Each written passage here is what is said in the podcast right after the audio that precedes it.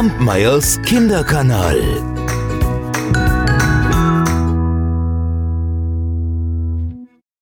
Heute möchte ich euch mal wieder ein Dummlingsmärchen erzählen. Denn der König, der hatte drei Söhne. Und ihr werdet es euch denken, denn sonst wäre es ja kein Dummlingsmärchen, die beiden Ältesten. Die galten als klug und gescheit. Der Jüngste, der galt als einfältig und dumm. Und die beiden Ältesten, die waren in die Welt hinausgezogen, die haben Abenteuer erlebt. Ach, die sind in ein wildes und wüstes Leben geraten und kamen überhaupt nicht nach Hause zurück. Und schließlich wurde der Dummling losgeschickt, um sie nach Hause zu holen.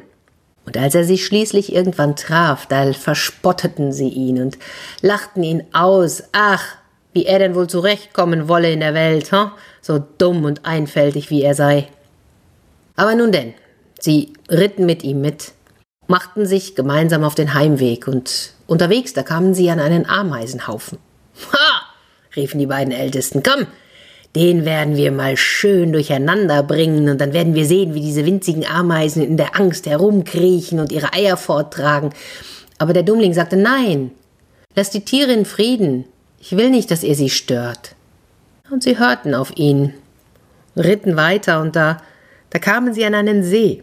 Auf diesem schwammen viele, viele Enten. Ah, sagten die beiden Ältesten, komm, da werden wir uns ein paar fangen und braten. Nein, sprach der Dummling, lasst die Tiere in Frieden, ich will nicht, dass ihr sie tötet. Und als sie weiterritten, da kamen sie durch einen Wald, und an diesem Wald, da gab es einen Baum, an dem hing ein Bienennest. Darin war so viel Honig, dass er schon am Stamm herunterlief. Nun, sagten die beiden Ältesten, wir werden ein Feuer unter den Baum legen und dann, dann werden die Bienen ersticken und wir können uns den Honig schmecken lassen. Und wieder rief der Dummling, nein, lass die Tiere in Frieden, ich will nicht, dass ihr sie verbrennt. Ach. Und schließlich ritten sie weiter, bis sie, bis sie zu einem Schloss kamen. Und dort ritten sie auf den Hof, aber niemand war zu hören oder zu sehen. Sie wollten ihre Pferde in die Ställe bringen, aber dort, da, da standen lauter Pferde aus Stein. Nicht ein einziger Mensch war zu sehen. So gingen sie weiter über den Schlosshof, bis sie schließlich zum Schlosstor kamen. Da waren drei Schlösser. Und im Tor, mitten im Tor, so ein, ein kleines Fensterchen. Und da konnten sie hineinschauen. Und sie sahen einen Saal und in diesem Saal da, da saß ein, ein graues Männchen an einem Tisch. Sie riefen, hey! Sie riefen einmal, sie riefen zweimal. Es reagierte nicht. Und schließlich riefen sie zum dritten Mal. Da stand das Männchen auf, öffnete die drei Schlösser und kam heraus. Es sprach kein Wort, führte sie zu einem reich besetzten Tisch, und dort gab es zu essen und zu trinken und dann führte das Männchen einen jeden in ein eigenes Schlafgemach. Am nächsten Morgen kam das graue Männchen zu dem Ältesten, winkte und leitete ihn zu einer steinernen Tafel. Und auf dieser Tafel, da waren drei Aufgaben. Durch diese drei Aufgaben würde das Schloss erlöst. Die erste war, dass man in dem Wald unter dem Moos die Perlen der Königstochter finden musste. 1000 Perlen mussten aufgesucht werden, und vor Sonnenuntergang durfte nicht eine einzige fehlen, denn sonst wurde der, der gesucht hatte, zu Stein. Und so ging der Älteste hin und suchte den ganzen Tag. Und er suchte und er suchte und er suchte und er fand auch Perlen, er fand jede Menge Perlen. Aber als der Tag zu Ende ging, da waren es erst 100. Und so passierte, was auf der Tafel stand. Er wurde in Stein verwandelt. Am nächsten Tag, da unternahm der zweite Bruder dieses Abenteuer. Aber ihm erging es nicht viel besser als dem Ältesten. Er fand 200 Perlen, aber auch das reichte nicht. Und so wurde er zu Stein. Am dritten Tag kam der Dummling an die Reihe. Und auch er suchte im Moos.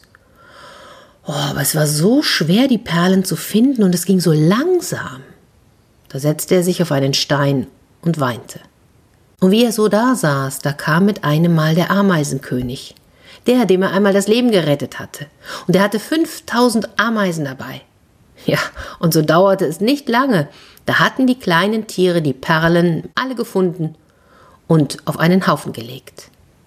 Und so konnte sich der Dummling an die zweite Aufgabe machen. Und die bestand darin, den Schlüssel zu der Schlafkammer der Königstöchter aus dem See zu holen. Und wie der Dummling jetzt zum See kam, da schwammen die Enten, die er einmal gerettet hatte. Sie kamen heran, tauchten unter und holten den Schlüssel aus der Tiefe.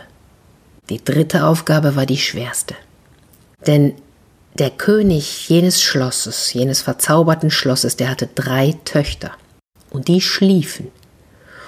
Und die jüngste, die sollte herausgesucht werden von diesen drei schlafenden Töchtern. Aber die sahen alle vollkommen gleich aus. Und die waren durch nichts verschieden, die hatten auch die gleichen Sachen an. Das Einzige, was sie unterschied, war, dass sie, bevor sie eingeschlafen waren, unterschiedliche Süßigkeiten gegessen hatten. Die älteste ein Stück Zucker, die zweite ein wenig Sirup, die jüngste einen Löffel Honig. Und als der Dummling nun schaute und dachte, wie soll ich denn hier die jüngste herausfinden, da kam mit einem Mal die Bienenkönigin von den Bienen, die der Dummling vor dem Feuer geschützt hatte. Und sie flog auf jeden der Münder und blieb schließlich auf dem Mund sitzen, der Honig gegessen hatte. Und so erkannte der Königssohn die richtige. Und da war der Zauber vorbei. Alles war wieder aus dem Schlaf erlöst, und wer aus Stein geworden war, der erhielt seine menschliche Gestalt wieder. Da vermählte sich der Dummling mit der Jüngsten, und er wurde König nach dem Tod ihres Vaters. Und ob die zwei Brüder die beiden anderen zwei Schwestern geheiratet haben, das weiß ich nicht. Und das wäre dann auch wieder eine andere Geschichte. Kampmeyers Kinderkanal.